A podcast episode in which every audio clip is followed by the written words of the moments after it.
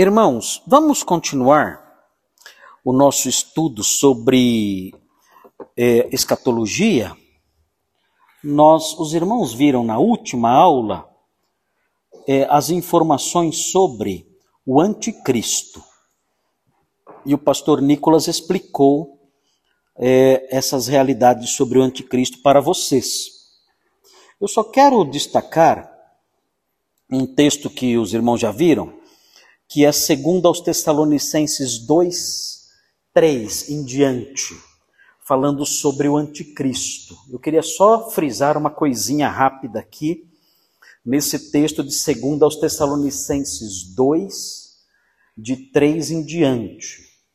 É muito interessante, eu, eu acho que esse texto aqui é um dos textos mais é, esclarecedores acerca dessa figura a figura do anticristo. É muito importante conhecermos o que é dito aqui. Onde está aí o texto?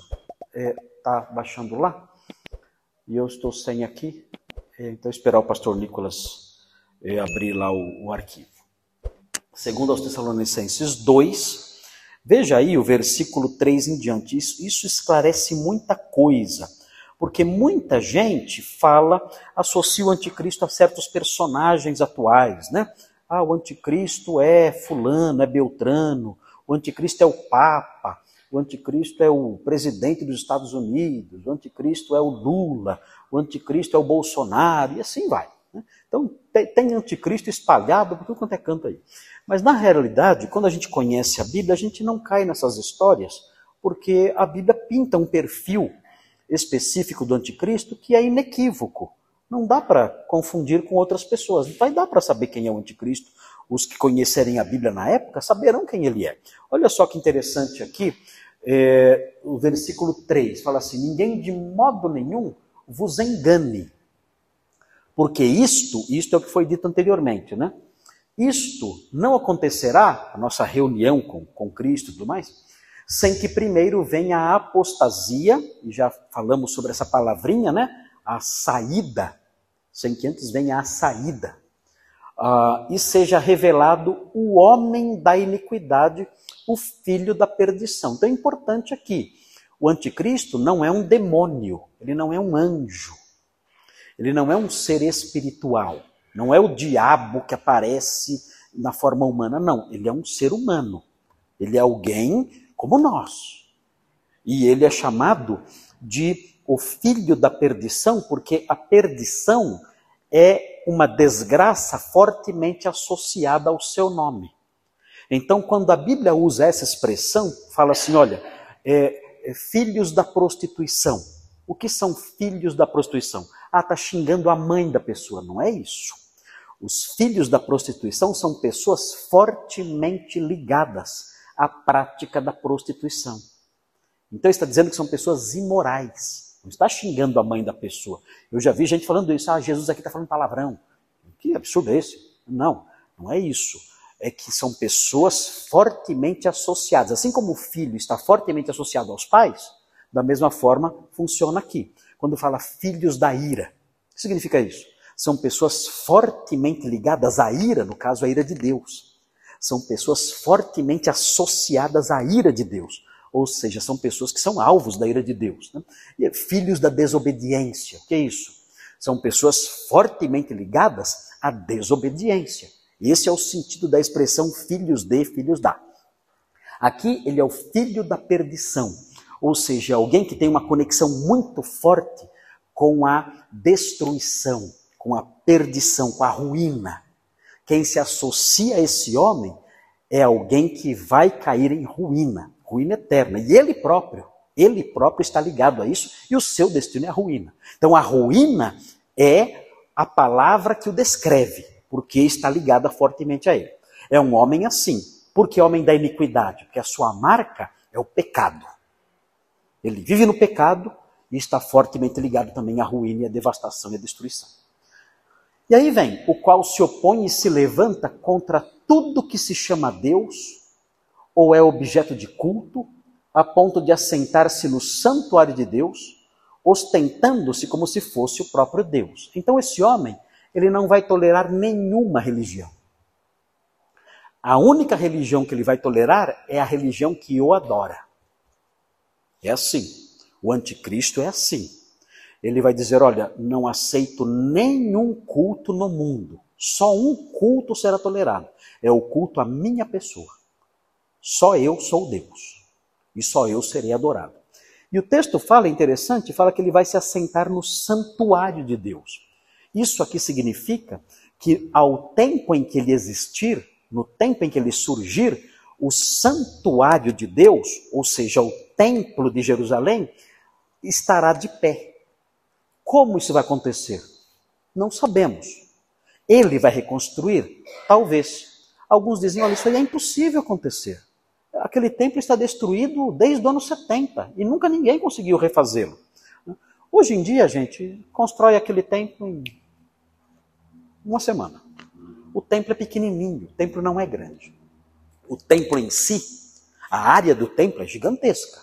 A área do templo com seus pátios e tudo mais é gigantesca, mas o templo mesmo, o templo em si, o lugar santo e o lugar e o santo dos santos é pequenininho. Então constrói aquilo rapidinho. E ele vai se assentar lá no santuário de Deus e vai dizer que ele é Deus. E ele prossegue: Não vos recordais de que ainda convosco eu costumava dizer-vos essas coisas? Então vejam, nós não temos ainda um personagem que se, enca que se encaixa nisso. Não apareceu ainda um personagem assim. Na Idade Média diziam que era o Papa, porque o Papa ele se assentava na igreja e ele dizia: esse é o santuário de Deus, é a igreja. E ele, dizia, ele, ele se dizia o vigário de Cristo na terra, como se ele fosse divino. Diziam isso. Mas o, o Papa, ele, em todas as épocas, ele nunca preencheu plenamente esses requisitos que são mencionados aqui. Então ele pode até ser, uh, assim como os falsos mestres que há por aí, ele pode até ser alguém a serviço das forças que energizam o anticristo. Assim como qualquer falso mestre. João diz: há muitos anticristos pequenininhos que saíram pelo mundo afora. Então, há pessoas que atuam na força que o anticristo principal atuará um dia. E são todo falso mestre é assim. O Brasil está cheio de anticristinho. Você chuta uma lata de lixo, sai quatro anticristinhos rolando no Brasil. Está cheio, é mato no Brasil isso aí. Agora, o anticristo com A maiúsculo, esse ainda não apareceu. E para ele aparecer, quando nós lemos um texto assim, nós percebemos que algumas coisas têm que se estabelecer antes. Então, continuando aí, versículo 6. E agora sabeis o que o detém, para que ele seja revelado somente em ocasião própria. Paulo fala isso, vocês sabem o que detém, por causa do versículo anterior. Não vos recordais de que ainda convosco eu costumava dizer-vos estas coisas? Paulo teve conversas particulares com os irmãos da igreja de Tessalônica. E ele falou sobre esse assunto.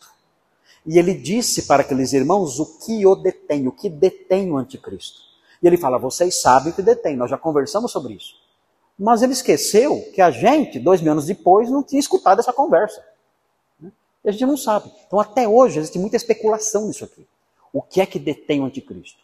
Há é, três posições. Primeiro, que o, o que o detém é o Espírito Santo. Segundo, fala que é a igreja. E terceiro, fala que é a, a condição, o perfil político mundial presente. No caso de Paulo, seria o Império Romano. O Império Romano impediria o surgimento do anticristo. E outros falam isso, a igreja, o Espírito Santo, nós não sabemos o que é. Ok? E aí continua, não adianta tentar descobrir, tá? Já, acredite, já tentaram já. Tá? Então, não perca tempo. Já tentaram há séculos. E não adianta, é só especulação, não tem jeito. Com efeito, diz, o mistério da iniquidade já opera. Ou seja, aquilo que energiza o anticristo já está em vigor. Claro, aquilo que dá poder ao anticristo já está trabalhando no mundo, é lógico. Né? Um, e aguarda somente que seja afastado aquele que agora o detém, que nós não sabemos o que é. Então, quando for afastado aquele que o detém, que nós não sabemos o que é, então será de fato revelado o iníquo, que é esse homem da iniquidade, o homem da perdição. E o texto fala que ele vai ser revelado, ele vai aparecer E o Senhor Jesus matará esse homem com o sopro da sua boca e o destruirá pela manifestação da sua vinda. Então aqui nós temos informações importantes. Primeiro, esse homem será morto por Jesus. Agora, Jesus pode matar alguém a hora que ele quiser. Ele é o autor da vida, o Senhor da vida e da morte. Mas o texto fala que ele vai matar o anticristo quando ele voltar. Na sua vinda, Jesus matará o anticristo. Aqui o texto fala que ele vai matá-lo com o sopro da boca. E o que significa isso? Os irmãos já sabem, sopro da boca não é que Jesus vai assoprar e o anticristo vai sair voando e vai bater a cabeça e vai morrer. Não é isso. Né? Quando fala sopro da boca, é a palavra. Ele vai falar algo. E quando ele falar algo, o anticristo morrerá. O que ele vai dizer? Né? Não sabemos. Vocês se lembram que no Apocalipse Jesus aparece com uma espada na boca? O que significa isso? Que a sua palavra é mortal. Que ele mata, ele mata não com golpes da sua mão, mas ele mata com o que ele fala. Ele diz algo e mata. Então o que ele vai falar? Não sabemos. Talvez ele diga, morra, ou sei lá, está amarrado, não sei. Né? Não sei o que vai falar. Mas ele vai falar algo e o anticristo vai morrer. Ele vai ser destruído quando Jesus falar. E quando vai ser isso? Quando Jesus voltar. Então o anticristo estará vivo quando Jesus voltar. Ele vai estar vivo. E ele vai estar na plena posse da sua autoridade, do seu poder. Governando ali e sendo adorado no templo de Jerusalém. Esse é o quadro que nós temos do futuro. O quadro mais assustador que nós temos do futuro é esse. É um quadro em que nós temos o templo de Jerusalém ocupado por um homem marcado pela iniquidade, que não tolera nenhum culto, exceto o culto de si mesmo, um homem duro ali, um homem rígido nas suas exigências, um homem que diz blasfêmias e que não aceita o culto a Deus de forma nenhuma.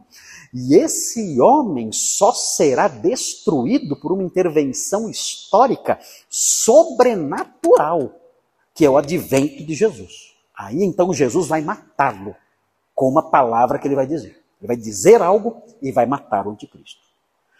Prosseguindo aqui. Ora, aí volta lá atrás, né? Paulo jogou lá na frente a história, agora volta lá para trás, de novo.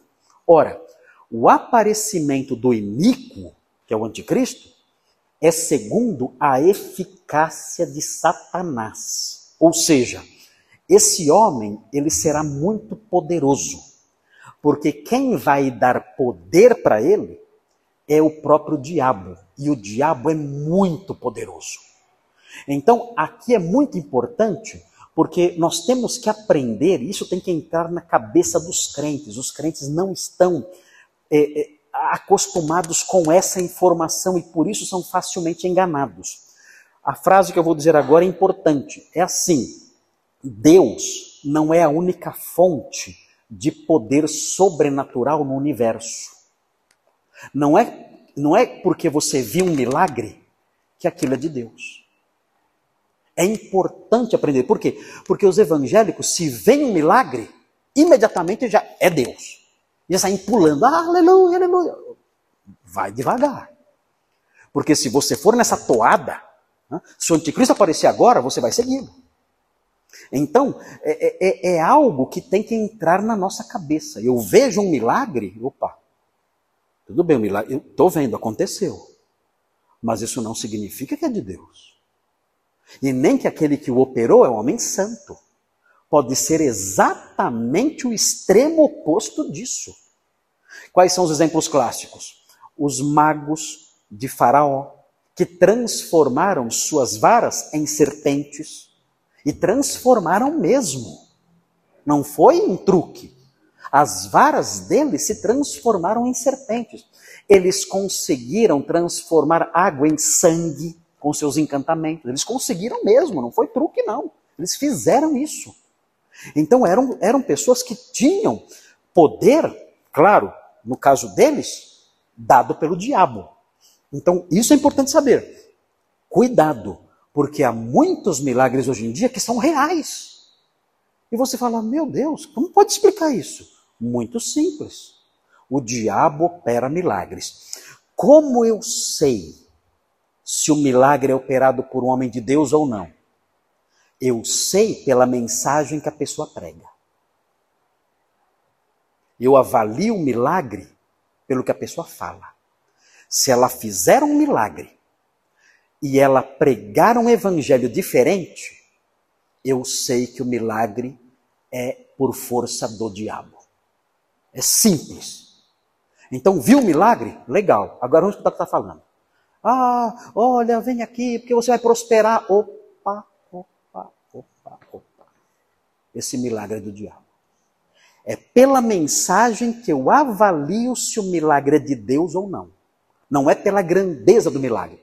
Porque o anticristo fará milagres gigantescos. Olha só, o texto fala: ele virá com todo poder. Olha isso. Todo poder. Será poderosíssimo. E sinais. Ele fará milagres grandiosos e prodígios da mentira. Ah, é prodígio de mentirinha. É truque, não é isso. Prodígios da mentira são prodígios em favor da promoção da mentira. Não é que são prodígios falsos. São prodígios que, que procedem da mentira e promovem a mentira. É isso que significa. Mas ele vai realizar grandes prodígios e com muito poder e com muitos sinais. Então temos que estar atentos para isso, saber a teologia do texto. A teologia do texto mostra isso. O poder sobrenatural não emana só de Deus. Há forças malignas que realizam milagres. E vem, e com todo engano de injustiça aos que perecem, porque não acolheram o amor da verdade para serem salvos. Ou seja, os incrédulos vão segui-lo com o coração totalmente aberto. Imagine, um homem que realiza milagres grandiosos, capaz de, de imitar Jesus em vários milagres que Jesus fez. Esse homem será aplaudido por todos. Ele vai ter dificuldades em ser adorado como Deus? De forma nenhuma. Ele será adorado como Deus com muita facilidade. Muitos vão segui-lo, admirados, dizendo: quem pode imaginar algo assim? Quem pode ser como esse homem? O Apocalipse fala que o, que o mundo todo vai dizer: quem é semelhante à besta? Besta é o anticristo. Quem é semelhante a ele? Ou seja, não tem ninguém no mundo como esse homem. Ele é, ele é simplesmente divino. E vão adorá-lo por causa dos milagres que ele faz. E o texto fala: é por este motivo, pois, que Deus lhes manda a operação do erro para darem crédito à mentira. Ele fala que Deus vai condenar a humanidade a acreditar nesse homem. A, a, a parte, né, parte da condenação de Deus é acreditar na mentira. Então a gente pensa assim: quando é que Deus vai começar a punir os perversos? Ele já começou. Já começou. Mas cadê a punição? Punição? A punição é acreditar na mentira. Isso já é uma desgraça. E Deus pune assim. Você, você, por ser incrédulo e rejeitar a verdade, eu vou castigar você agora. Como? Você vai acreditar na mentira. Mentiras assim que até uma criança percebe que é mentira. Você vai acreditar. Seu coração será um coração que vai ser que nem uma esponja. Quando houver mentira, ele vai ó, sugar aquilo. E se houver verdade, vai rejeitar. Eu vou te dar um coração assim. Um coração que tem nojo e repudia a verdade, e quando escuta a mentira, por mais tosca que seja, abraça. Esse é o meu castigo agora para você. Você vai ter um coração assim. E Deus castiga desse jeito agora. Depois tem outro castigo que é muito pior. Ok? Então esse aqui é o anticristo, que vai aparecer um dia. Agora, até onde nós percebemos, não há um cenário propício agora para dizer, olha, o anticristo está aqui, está atuando já no mundo. Não tem isso. O anticristo não está ainda manifesto. Ele vai se manifestar, mas não se manifestou ainda. Márcio, pode perguntar. É, isso aqui, o anticristo é o personagem central da grande tribulação. Tá? Então existem as duas posições que eu mencionei. Existem aqueles que falam a igreja vai ver esse homem, porque a igreja vai passar pela tribulação. O nome disso é, é o pós-tribulacionismo histórico. Os, os pais da igreja acreditavam nisso e muitas pessoas hoje acreditam nisso. Que a igreja da época vai passar pela tribulação e vai ser arrebatada só quando Cristo voltar, vai encontrá-lo e já voltar com ele. Agora, é, existe uma outra posição que é o pré-tribulacionismo, que fala que a igreja vai ser arrebatada antes dessas coisas. Okay? Mas nenhuma delas é heresia, ninguém, ninguém vai isso. Né? São posições cronológicas distintas. Ok? Muito bem, tudo bem até aqui então? Pode perguntar. Sim. Pode falar.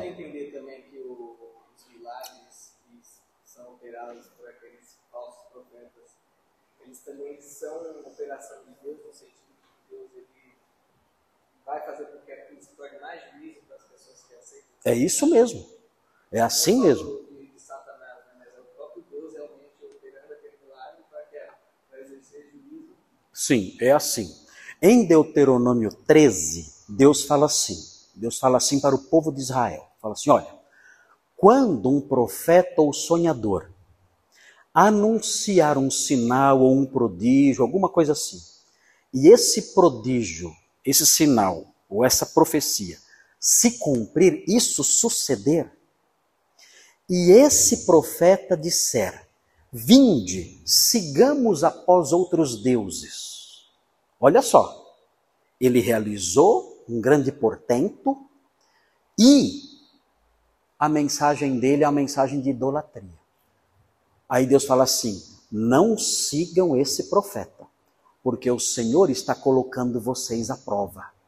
Ou seja, ele fez com que aquilo se cumprisse para provar o seu povo, para ver se o seu povo é fiel a ele todo o coração. Fala, olha, não sigam esse homem, apesar dele ter falado algo e ter acontecido. Apesar de ele ter mostrado poder sobrenatural, não sigam, porque Deus está testando vocês, colocando vocês à prova. Por que Deus faz isso? Nós não sabemos. Ele prova os seus filhos, ele faz o que ele quer. Então pode ser que Deus faça isso para provar as pessoas. E pode ser também que Deus faça isso ou ou deixe Satanás fazer ou determine que Satanás faça para punir os maus. Uma coisa é certa, a fonte primária de tudo é Deus. Por que Satanás faz milagre?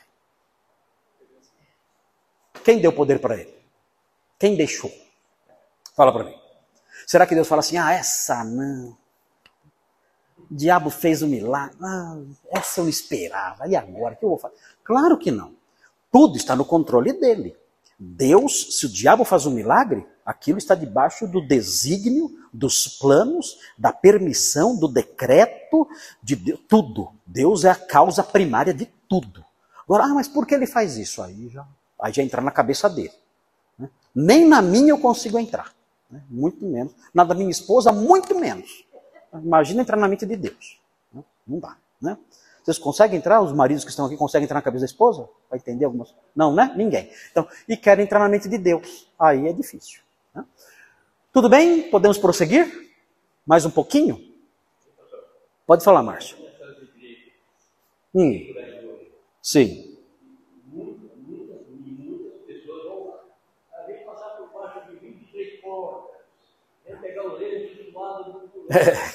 É, é, é. Que a pessoa é curada, tudo mais. Aí você faz o quê? Você fala, ah, então é de Deus. Não, escuta a mensagem. Escute a mensagem. Viu que a mensagem é falsa? Fala, esse milagre é do diabo. Isso aí aconteceu para enganar vocês. E vocês caíram que nem patos. E se continuarem, é uma evidência de que Deus está punindo vocês para que vocês acreditem em mentiras. Isso aí, isso aí é uma teologia extremamente bíblica. E, e, o crente maduro, se ele souber disso, ele fica esperto. Ele fala: opa, agora o crente pato cai que nem pato que é. Né? Então aí não, não. Agora, se a gente tem conhecimento, se nós temos conhecimento, nós avaliamos diferente. Opa, peraí. Fe, olha, ele fez um aleijado andar. Uau, peraí. Vamos ouvir ele pregar. Pastor, prega aí. Vamos escutar a sua pregação.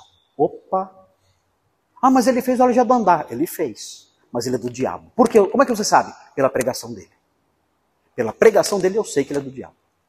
Então, esse é o crente maduro. Esse é o crente que conhece a palavra e sabe quais foram as ferramentas que Deus deu na sua palavra para que nós não sejamos enganados. E aí o crente maduro vai dizer: olha, gente, ele fez milagre mesmo. Mas olha, não se deixem enganar. Esse homem fez milagres pela força do diabo.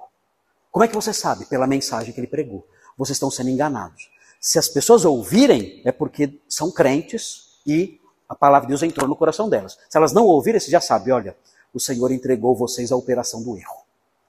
Porque vocês estão sendo enganados pelo próprio diabo e, e fazem questão de continuar nisso. Isso é castigo de Deus sobre vocês. Então é uma teologia extremamente madura essa. É fortemente fundamentada na Escritura. Isso aí. Então não sejam patos, né? Sejam maduros, conheçam a palavra de Deus, que ela nos protege. O, o, o tolo, o que, que ele faz? Alguém faz um milagrinho assim, já, aleluia, glória a Deus, e cai no chão chorando. Menos, menos. Cabeça, cérebro. Deus deu um cérebro para nós. Para que ele deu cérebro para nós? Porque Deus deu um cérebro para nós e um livro. Ele deu um cérebro e um livro. Meu Deus. O que ele quer que nós sejamos? Razoáveis, sensatos, equilibrados, estudiosos. Quem é o homem cheio do Espírito Santo? É o que sapateia sai pulando e latindo? Oh, claro que não. O homem cheio do Espírito Santo é o homem que usa a mente que Deus lhe deu de modo sábio. Isso aqui é um dom de Deus, a mente, o cérebro. Ele avalia as coisas, ele lê, ele é sensato, moderado, comedido, equilibrado. Ele fala: Isso aqui não é aprovado por Deus. Racional. Esse, esse homem instruído, sensato e equilibrado é o sofron que Paulo fala. Paulo fala do, do homem sofron. Sofron é o homem comedido, equilibrado, cauteloso. Não um pato, um, pat, um patão, não um macaco maluco que sai correndo, se matando por qualquer coisa que vê, sai correndo pelo meio das coisas. Não, não é assim. Ele e abraça tudo, não. Ele é, ele é moderado, sensato, ele avalia, ele pensa. E ele dá o passo com segurança. Esse é o homem sofron. E o homem sofron no grego, esse homem equilibrado e maduro, esse é o homem espiritual. Esse é o homem espiritual. O homem espiritual, ao contrário do que diz, ele é quieto. Ah, eu pensei que ele gritava. Não, não. Ao contrário. Ele é quieto no sentido de que ele avalia, ele pensa, ele mede, ele estuda, ele vê, ele compara. Tem coisa errada aqui. Esse pregador não é de Deus. Você é louco, ele fez um aleijado. Não é de Deus. Esse é o homem espiritual. Esse é o crentão. Esse é o cara. Esse, nota 10. Agora, um orangotango amalucado tá cheio. Sai pulando aí, gritando, isso tá cheio. Não vale nada isso aí. Muito bem, podemos prosseguir mais um pouquinho? Quanta coisa, né? Tem que aprender, né? Tem muito engano por aí, né? Muito engano. Vamos lá. Tenho é, algo importante aqui é, que é o texto de Apocalipse 7, 9 a 14. Porque tudo isso que estamos falando, Apocalipse é, 9, 7, desculpe, Apocalipse 7, de 9 a 14. Porque tudo isso que estamos estudando está ligado à grande tribulação. A grande tribulação é o tempo em que isso vai acontecer. Então, se alguém perguntar para você qual é o personagem central da grande tribulação, resposta: o anticristo. Ele é o pop. Ele é o ele é o personagem pop, popular, todos gostam dele, ele é o cara. Ele é o cara. Né? Ele é um mito. O pessoal grita mito, mito, mito. É o anticristo. Né? Então cuidado com os mitos por aí. Ok. Veja lá, Apocalipse 7, 9 a 14. Olha lá. Apocalipse 7, de 9 a 14. Olha o que diz aí. Aqui, aqui é interessante isso aqui. Porque esse aqui é o lado bonito da tribulação. Pastor, mas tem lado bonito? Oh, a tribulação é uma desgraça. É martírio, é sofrimento, é anticristo, é perseguição. Mas existe nesse período, que vai durar sete anos, três anos e meio tranquilos e três anos e meio sangrentos, existe um aspecto muito positivo aqui, que, é, que mostra a graça de Deus se manifestando mesmo nos dias mais terríveis da história da humanidade. Porque esse período da tribulação é um período que Jesus falou assim: olha, nunca na humanidade, na história da humanidade, jamais aconteceu algo como vai acontecer, nunca vai se repetir aquilo, é o período pior da história. Então, o que aparece aqui agora é uma mostra da graça de Deus se manifestando na pior época da história humana. Olha só o que diz aqui o texto, versículos. O é, que, que eu falei? 9 a 14, é isso? 9 a 14, é isso aí. Olha o que diz. Depois destas coisas vi, é João falando, por isso que chamam João de vidente. Alguns comentaristas falam que João é um vidente. Por que vidente? Porque ele vê. João não recebeu a palavra só de ouvido, ele viu. Ele fala toda hora, ele fala, eu vi, eu vi, eu vi, eu olhei, eu me virei e vi. Então ele é um vidente. É que a gente não usa a palavra, porque vidente dá ideia meio de bruxo, né? Essas, essas coisas assim. Mas a palavra é correta. Ele é um vidente. Um vidente, um vidente de Deus. Ele vê as coisas. Ele vê e descreve. Ele olha, ele escuta, ele vê o céu, ele vê a terra. Ele vê ali próximo dele Jesus, ele, ele vê um anjo, ele conversa. Então, e aí ele vai escrevendo tudo. Na hora que ele vê, ele já escreve. Então ele é um vidente. Então olha lá, o texto fala: depois dessas coisas vi, e eis grande multidão que ninguém podia enumerar. Deve ser na Paulista isso aqui, né? Uma multidão que não conseguia contar. Não dá para imaginar isso, né? Como é que pode isso? Uma multidão desse tamanho. Não dá para contar. Onde eles estão?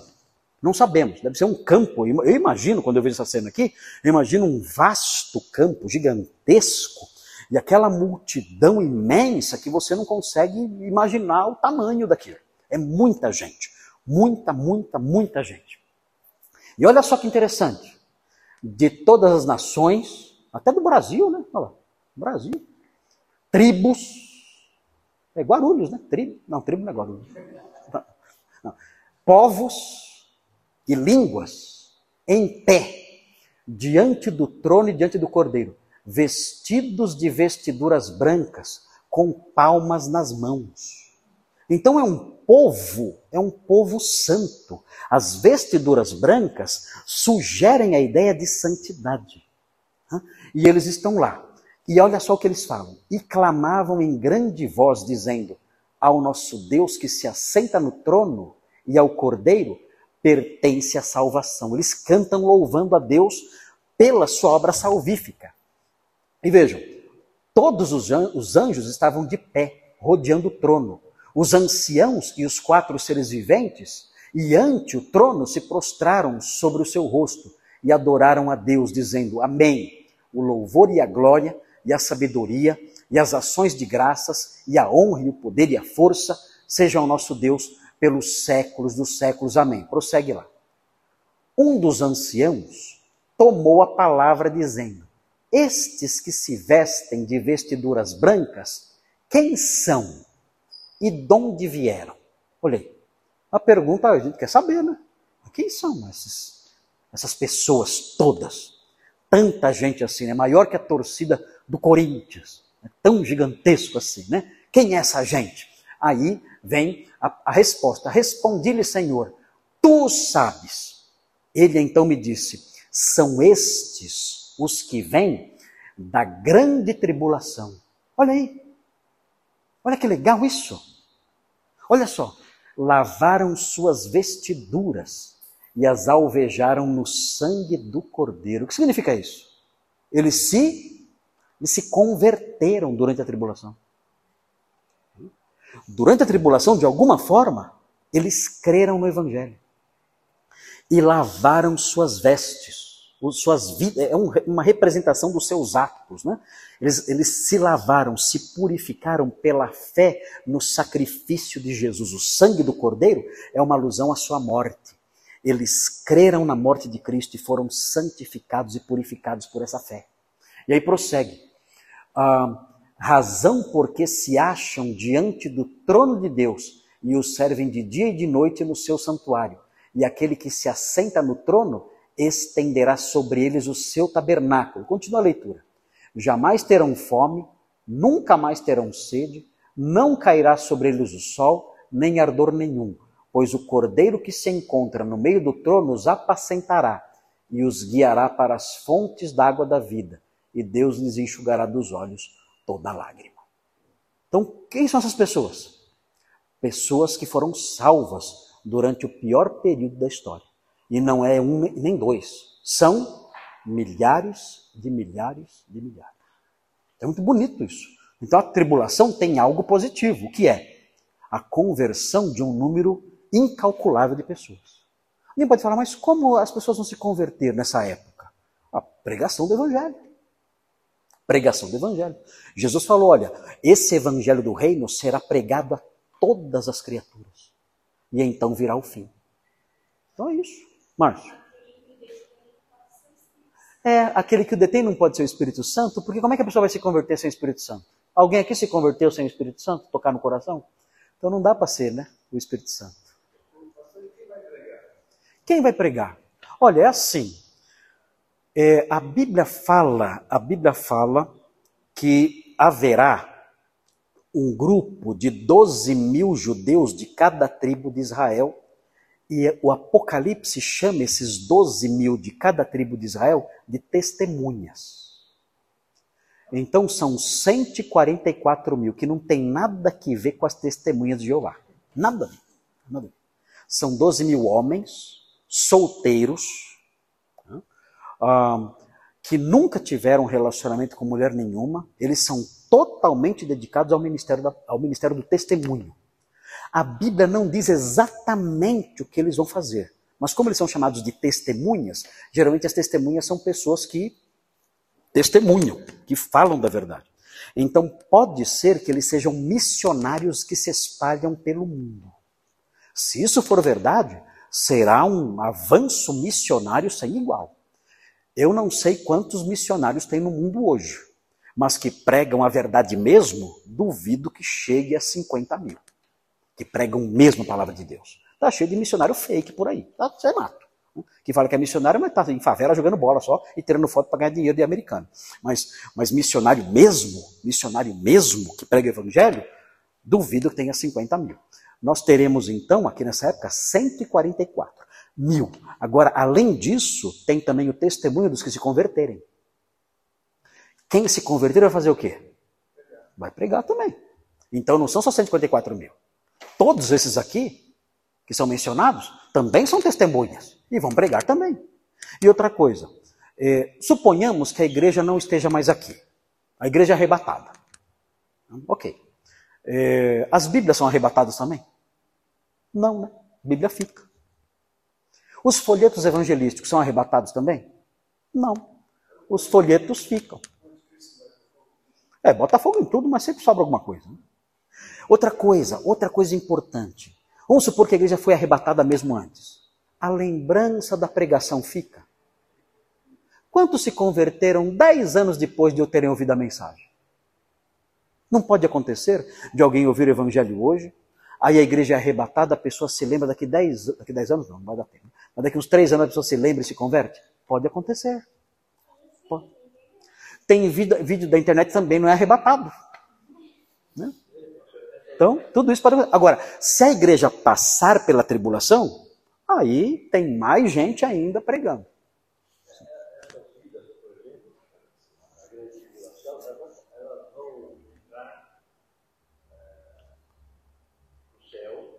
Isso.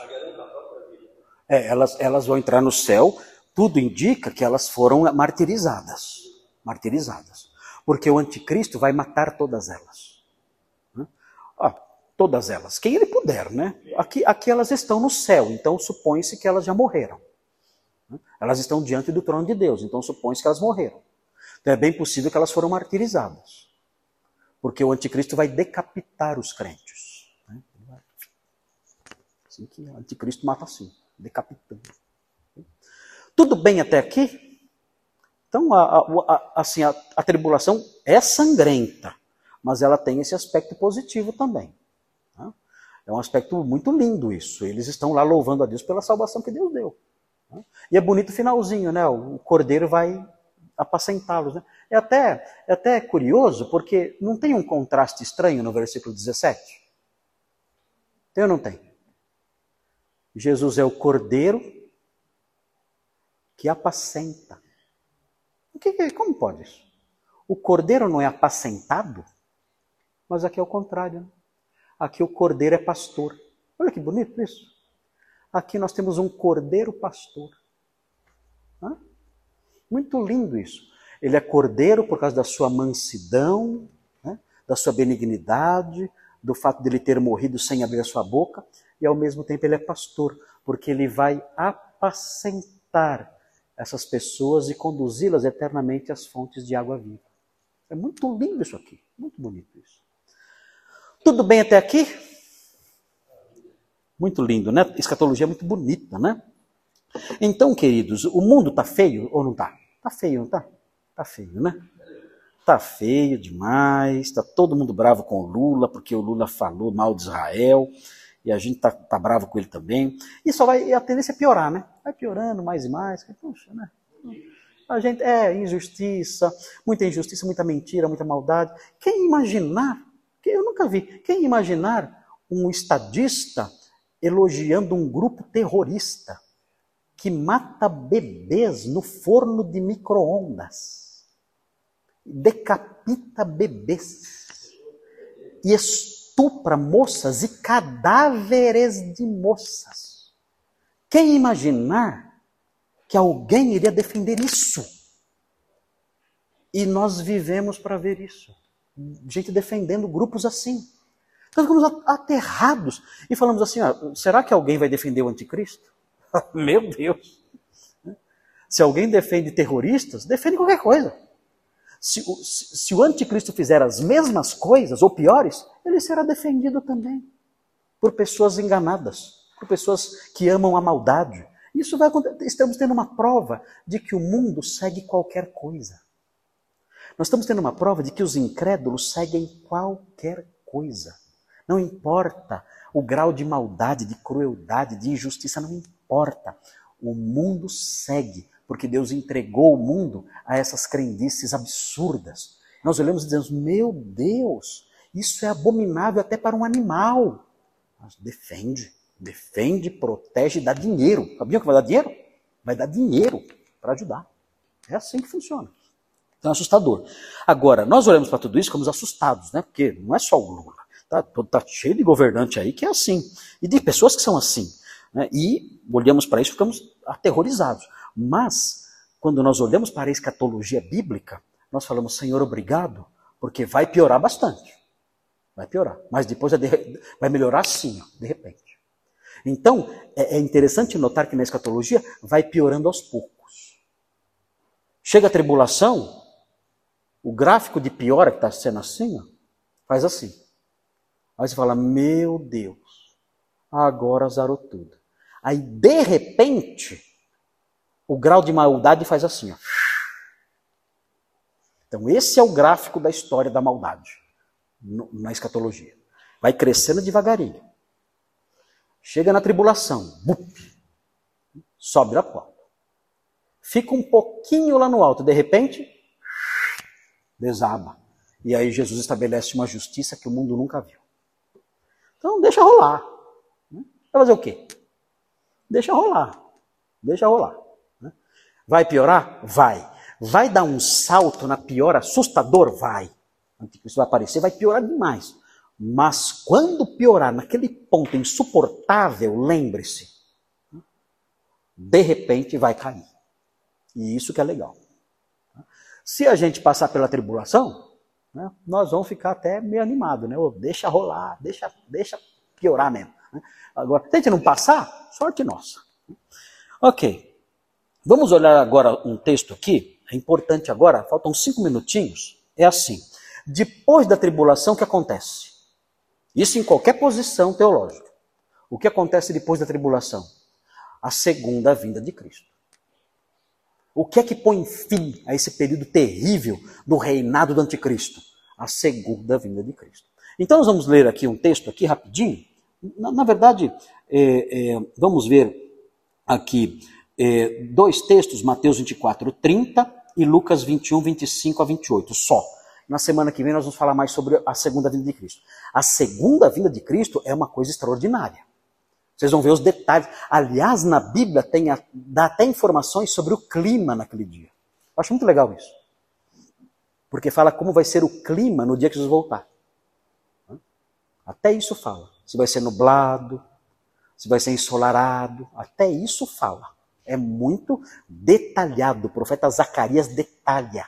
Ele dá informações específicas sobre aquele dia. É muito importante isso. E é, e é bobagem pensar que o cenário vai estar bonito. Não vai estar. Quando Jesus voltar, vai ser, olha, vai ser uma. Ó, vai ser muito sanguinário. Vai ser muito sanguinário. Vai ser horrível quando Jesus voltar. Horrível. Vai ser bom pra, para os crentes que estiverem vivos. E para nós que estivermos com Ele, caso tenhamos já sido arrebatados. Mas, assim, para o mundo, vai ser algo muito sangrento e feio. Vai ser muito feio. Muito feio. Ah, é por isso que a Bíblia fala que os povos todos, quando virem o sinal do Filho do Homem, eles vão se lamentar, eles vão chorar. Porque não vai ser algo bonito. Mateus 24, 30. Pode ler aí? Cadê? Ah, tá lá. Então aparecerá no céu o sinal do Filho do Homem. Aqui o sinal do Filho do Homem, não é que vai ter um sinal. Ah, o que é aquilo? É um sinal. Que sinal do quê? Ah, não. O sinal é o Filho do Homem. Entenderam isso? Esse aqui é um genitivo que é explicado na sequência. É um sinal que é o próprio Filho do Homem descendo. Então aparecerá no céu o sinal do Filho do Homem. Todos os povos da terra se lamentarão. Você vai ficar feliz quando virem Jesus chegando? Ah, até que enfim Jesus voltou. É isso? Não. Lamento, lamento. Ah, a gente gostava tanto do anticristo.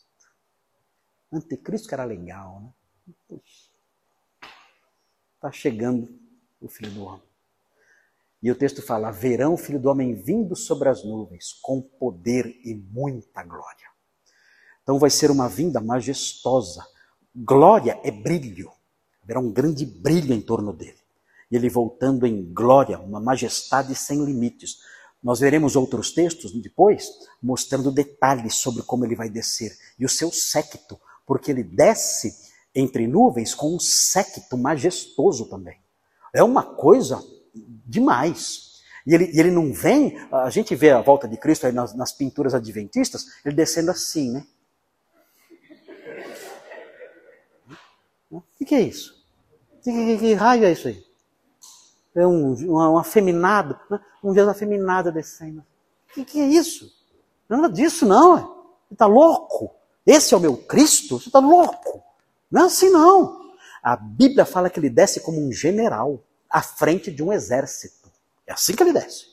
Ele não desce com trancinha, trancinha, trancinha loira, né? pó de arroz no rosto né? e olhinho azul fazendo assim. O que, que é isso? Sai daqui! É esse o meu rei? O rei do universo? É isso aí? Sai daqui! É bobagem. Ele volta como um grande general de por medo, com uma coroa, escrito na coxa, Rei dos Reis, Senhor dos Senhores, uma espada afiada saindo da sua boca. É uma figura horrenda. Jesus voltando é uma figura horrenda, assustadora, aterradora. É um general que, meu Deus, põe medo até na rota. Até a rota acelera. Meu, o que, que é isso? Porque é muito forte a presença dele, é um grande general. Este sim é o Messias. E ele vem para reinar, não vem para conversar. Ele não vem para negociar. Nós veremos na semana que vem o texto mostrando isso, vocês não têm ideia da grandeza que é e da força. É um general guerreiro que vem para dizer: ó, isso aqui é meu.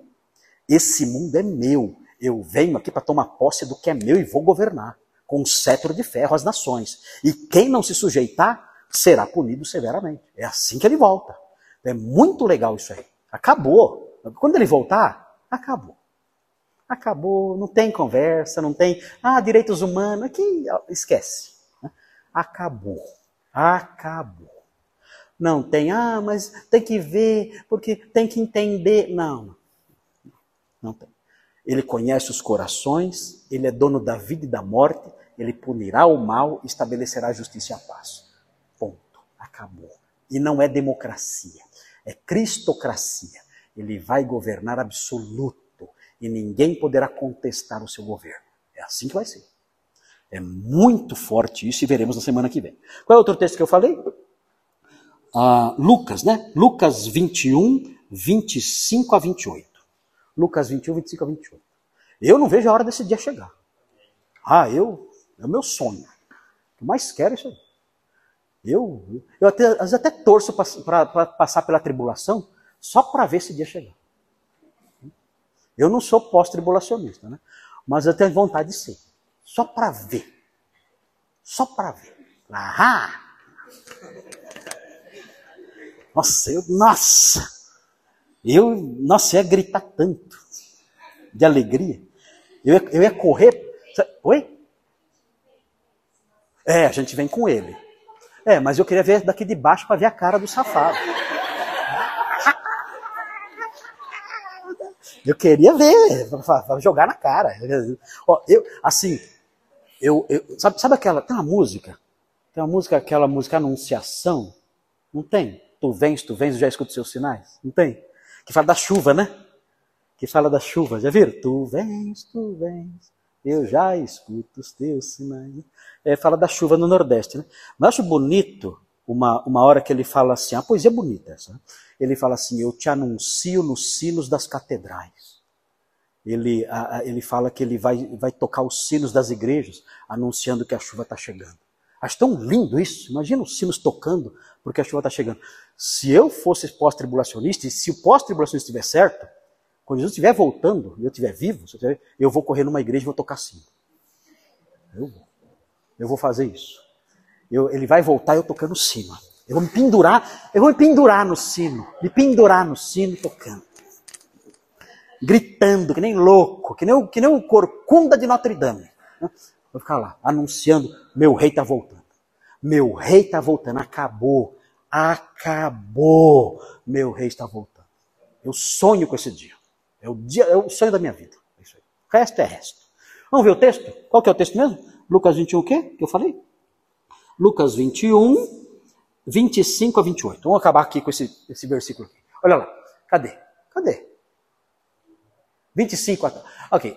Haverá sinais no sol, na lua e nas estrelas, sobre a terra angústia entre as nações em perplexidade por causa do bramido do mar e das ondas.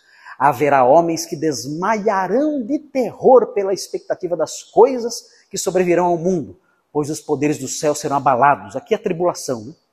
A tribulação terá esses efeitos, esses, esses esses é, fenômenos cósmicos que serão. Já acontece isso aqui, né? O bramido das ondas, terremotos e mas na tribulação vai ser muito pior. Os homens vão desmaiar de pavor, tamanho o terror que essas coisas trarão sobre os seus corações. E aí fala: então se verá o filho do homem vindo numa nuvem, com poder e grande glória. Ele põe fim a esse período. Então, os evangelhos afirmam isso claramente. O Senhor Jesus falou isso. Isso vai acontecer. E Jesus nunca mentiu. Nunca. Se ele falou, pode esperar. Pode demorar, mas que vai, vai. Eu vou tocar aquele sim, se eu tiver aqui. Se eu não tiver, eu volto com o meu cavalo do céu e entro numa igreja e toco.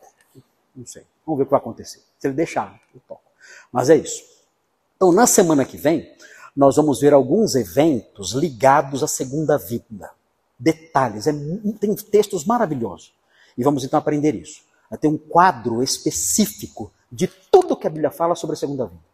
Então nós poderemos pintar o quadro na nossa cabeça com as informações que vêm da Bíblia. A gente vai montando o quadro.